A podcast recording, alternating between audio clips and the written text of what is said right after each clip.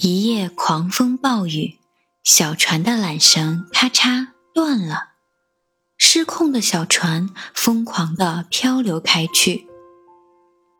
天亮后，小船发现自己已经飘到了对岸的芦苇丛中，它的主人正沿着大河焦急地寻找它。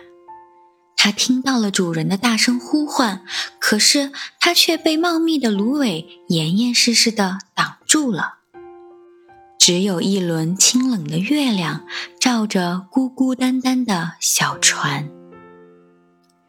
这一天，不知从哪儿来了一群孩子，一个孩子大声叫道：“快看，船！”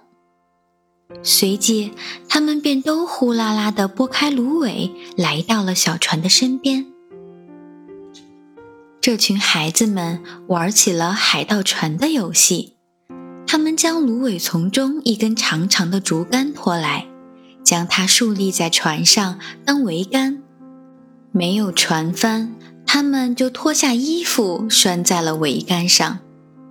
孩子们一直玩到太阳落进了西边的芦苇丛中。一个孩子望了一眼天空，说道：“天晚了，该回家了。”不一会儿，大家就都没影了。小船又回到了寂寞里，只剩下它一个孤孤零零的。后来飞来了一对白色的大鸟。小船从没见过这么大的鸟，它们展开双翅时，几乎和它的身体一般长。小船原以为这对大鸟天黑之前就会飞走，没想到它们留了下来。月光下，这对大鸟在船头安静地睡着了。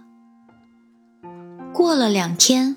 两只大鸟开始在船舱里做鸟窝，雄鸟叼回树枝、芦苇和草，雌鸟一一接住，细心地编织着。这天黄昏，一个又大又漂亮的鸟窝做成了。雌鸟下了一窝蛋，蛋是淡绿色的，十分好看。不知过了多少天。小鸟们一只一只来到这个世界上，小船很高兴。大鸟们开始紧张的捕食，那些小家伙们整天朝天空张大着嘴巴。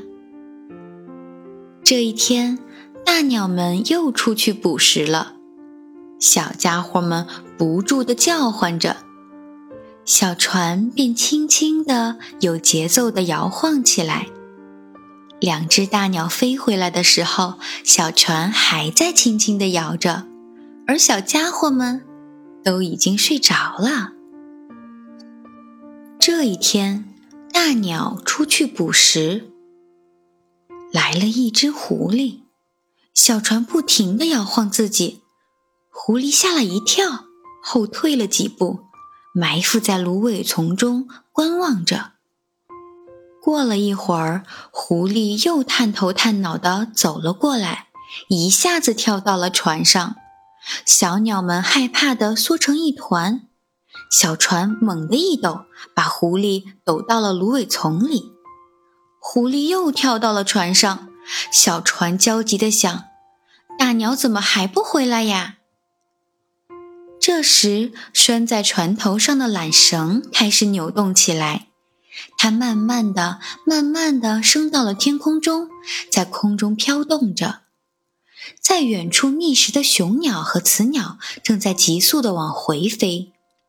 雌鸟一边飞一边对雄鸟说：“不知道为什么，我心里总感觉有一点不安。”雄鸟说：“我也是。”于是大鸟们飞得更快了。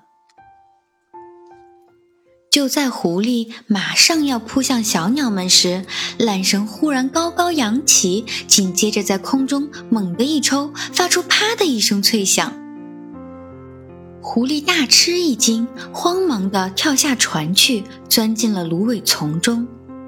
缆绳在空中不住地飞舞着，大鸟飞临上空，发出了尖利的叫声，狐狸吓得仓皇逃窜。